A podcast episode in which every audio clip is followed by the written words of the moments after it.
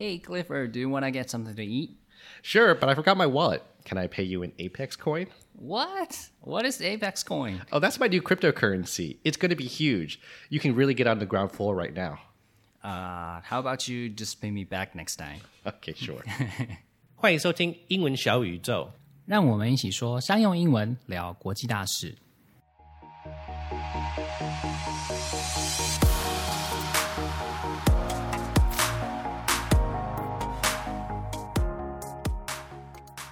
希望大家有对我们上次的主题物联网有多了一些了解啊。那我们也希望呢，大家在学英文的同时，也知道一些科技的新知。那我们这次呢，一样来跟大家聊聊，现在全世界都很疯的科技，那就是区块链和加密货币。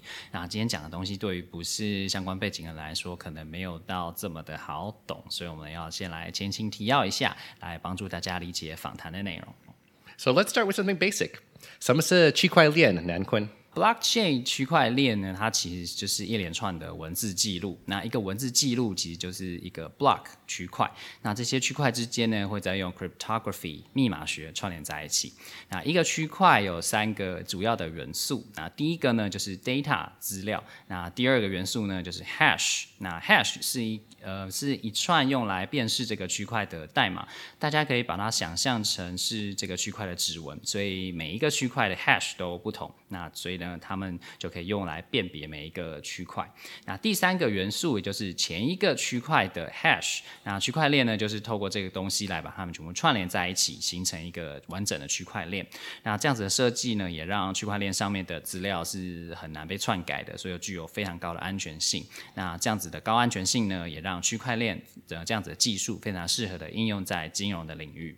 那区块链技术最有名的应用，应该就是 Bitcoin 比特币、Ethereum 以太币，或者是 Dogecoin，也就是所谓的狗狗币等等的加密货币。那每一个区块记录了，例如说小明在某一天给了小华一百块，那小华又在隔天给了小美五十块，一连串这样子的交易记录。所以区块链技术应用在加密货币上面呢，就像是一个非常难以被篡改的账本系统。Wow, that was an awesome explanation. You've really been doing your homework, Nan Quinn. I did. So you might have noticed that there's another crypto asset called NFTs, which are non-fungible tokens. 也就是非同质化代币. NFTs are created on smart contract platforms such as Ethereum. They are digital objects like artworks and digital collectible cards. But also recently, people have been selling their tweets and social media posts on NFTs as well. And just like other cryptocurrencies, NFTs can be traded and owned. Hey, I have heard this term recently. Why does it become so popular all of a sudden? It's become really popular because Elon Musk created a song about NFTs and tweeted that he's going to sell it. Uh, here's a clip of that song. NFT for your vanity. Computers never sleep. Sleep, sleep, sleep, sleep, sleep, sleep, sleep. It's verified.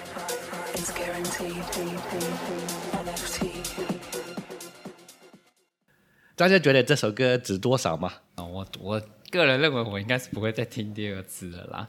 嗯，然后那最近很有名的这个加密收藏品 non-fungible token 呢，然后中文就是叫做非同质化代币，简称为 NFT。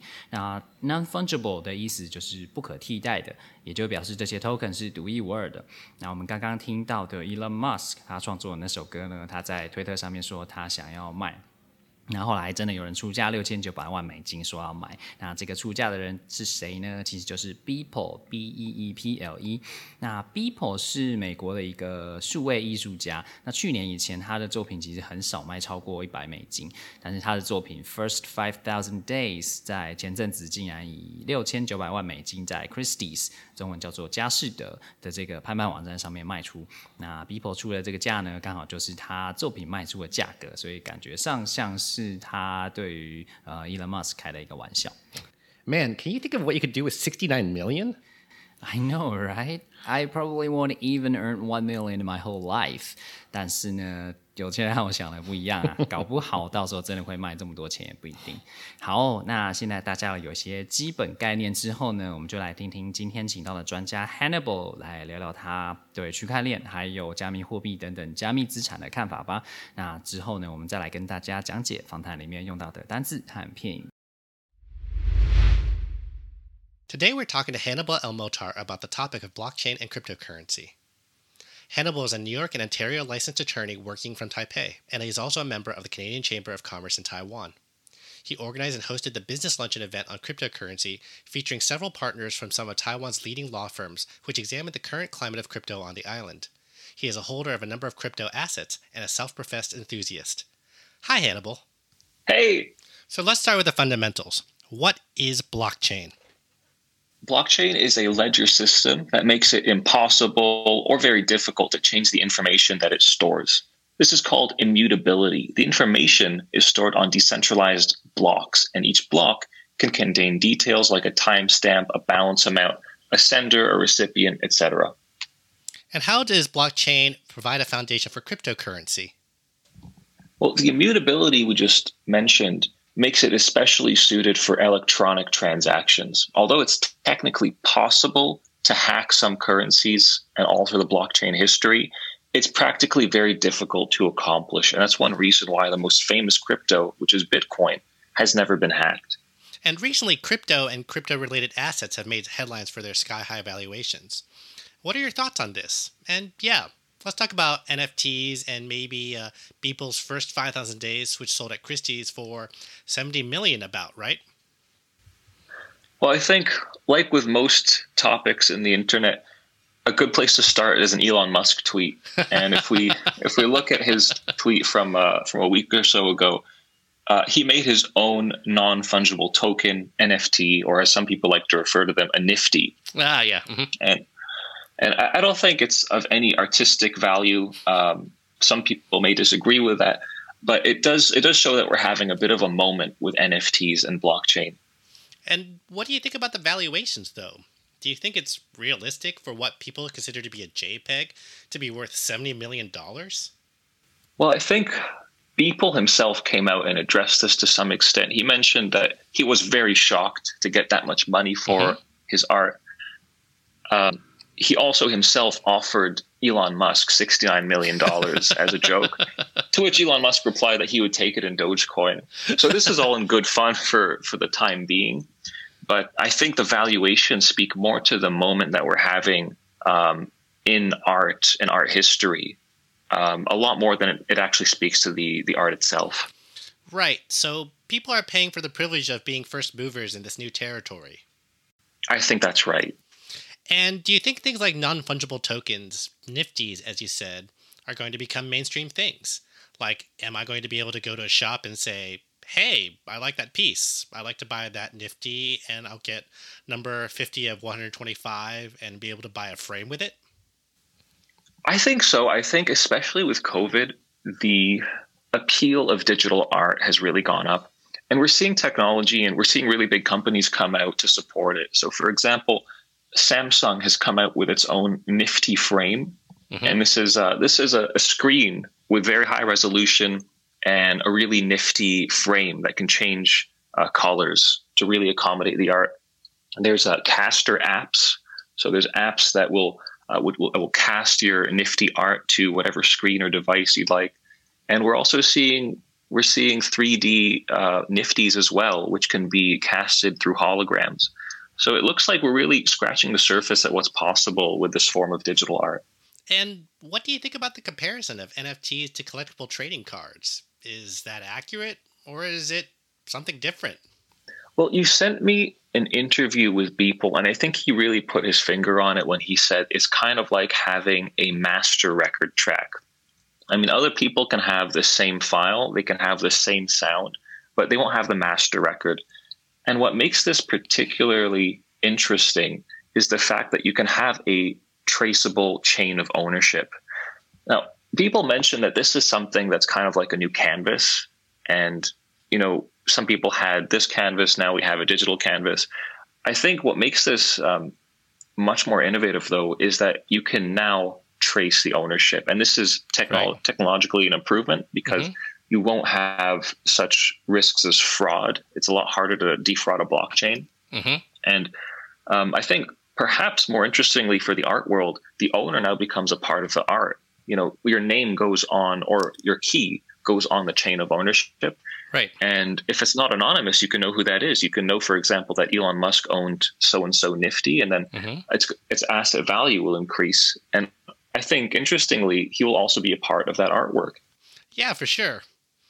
And the last question I want to ask you is that with lots of hedge funds and ETFs invested in crypto, it seems like it's here to stay. But how do you see the market evolving as it matures? Well, after the 2017 crash in crypto, I think a lot of people understood the need for a bit more regulation. So the Securities and Exchange Commission began to regulate crypto with a 2019 framework for investment contract analysis of digital assets. This is essentially a framework applying a 1946 securities law test, the, the Howey test, to determine whether digital assets fall under securities law.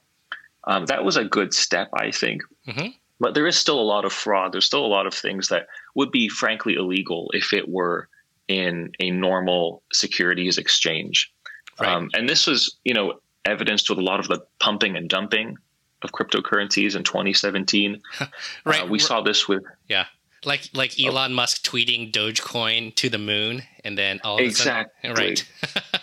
you know, we, we see things like I mean, this is this was a joke, but if you look at it, um, I think there is reason why the SEC is starting to investigate him and maybe gave him a nasty phone call over the issue because people people look at this and they take it seriously. Now, there has been limited enforcement action. The Commodity Futures Trading Commission, the CFTC, is currently the regulator overseeing crypto commodities. Mhm. And it went after John McAfee for a pump and dump scheme from 2017. So that's not groundbreaking in a traditional market, but in the crypto world, it does say that the it shows that the CFTC is prepared to take action against those it believes are manipulating the market. Um, also, interestingly enough, they partnered with the U.S. Attorney for the Southern District of New York Mhm. to bring an action against the BitMEX exchange for allowing futures trading without registering with regulators and for substandard know your customer policies. So I think that signals exchanges aren't going to be left off the hook for what goes on on their platforms. Yeah, I think the Wild West will slowly just get tamed, just like it did before in the US frontier, right? Well, absolutely. Now, one challenge that we didn't have with the US frontier is how decentralized everything is. And that makes it so hard to regulate. like, one recurring question for both tax and securities law is where are the wallets? You know, whose job is it to regulate a Dogecoin pump that's led on a Discord server in Russia or North Korea? Or why should the SEC take ownership of that? Yeah, So precisely. we're seeing movement from the IRS to regulate these exchanges and to get people to pay their fair share of taxes. But I think it'll be a while before we see the concrete action that'll really tame this market.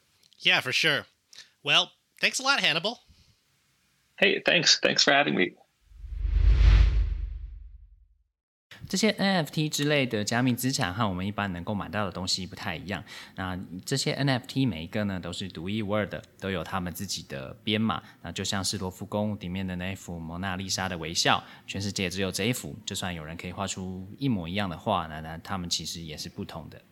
Right. It's like you can copy the same image over and over again. Uh, and while they might all look the same, if it is an NFT, it will have like a unique identifier, which makes it an original. And this feature makes means that you can buy and sell NFTs like any other unique asset, such as a painting. But the fair market value of NFTs is still up for debate. 对，虽然他们每一个都是独一无二的，但是他们真正的价值呢，其实还没有一个定论。 接下来，Hannibal 在对话里面用了好几次的 now，例如 Now, people mention that this is something that's kind of like a new canvas. Now, there has been limited enforcement action. The commodity When he says now at the beginning of each of those sentences, does it mean now as in this moment? No, it doesn't really mean this moment. It actually means nothing. It's kind of just like a word that we say when we want to draw somebody's attention to something. 其实 Hannibal 说的这些 now 有很多都是没有特定意思的，就只是一个发语词，或者是告诉对方你要开始说话了，请对方注意你接下来要说的这些事情。例如 Now our plan in this game is to shoot as much as we can。大家注意听我说，我们在这场比赛的策略呢，就是要尽可能的射门。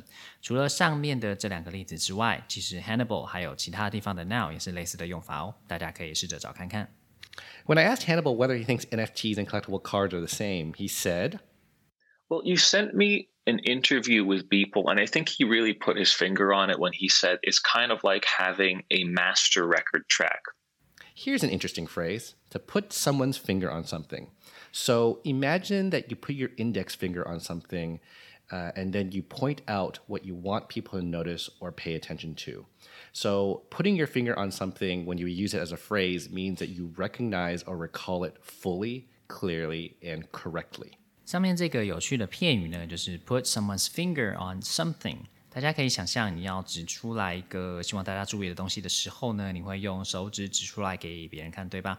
所以这个片语的含义呢，就是精确的指出某一件事情。例如，It was a long time ago, so I can't quite put my finger on who gave me this pen。呃，时间实在过得太久了，所以我没有办法精确的指出来谁给了我这支笔。有在玩股票的人呢，多多少少应该都会遇过 Hannibal 说的这个情况。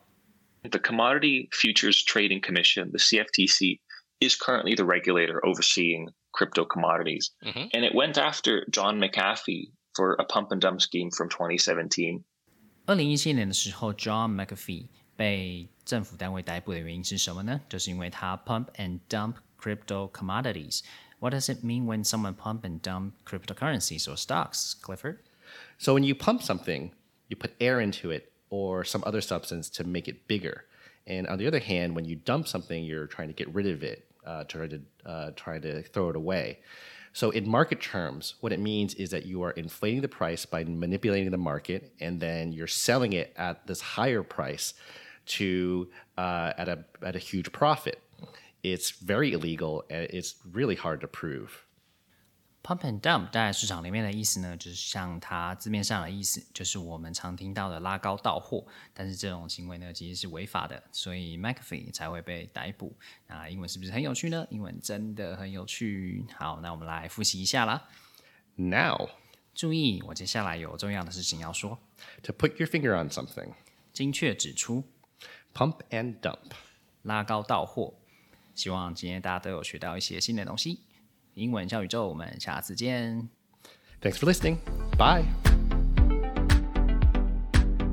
英语英文 Apex Language 提供完全客制化的企业或一对一的专业英文训练。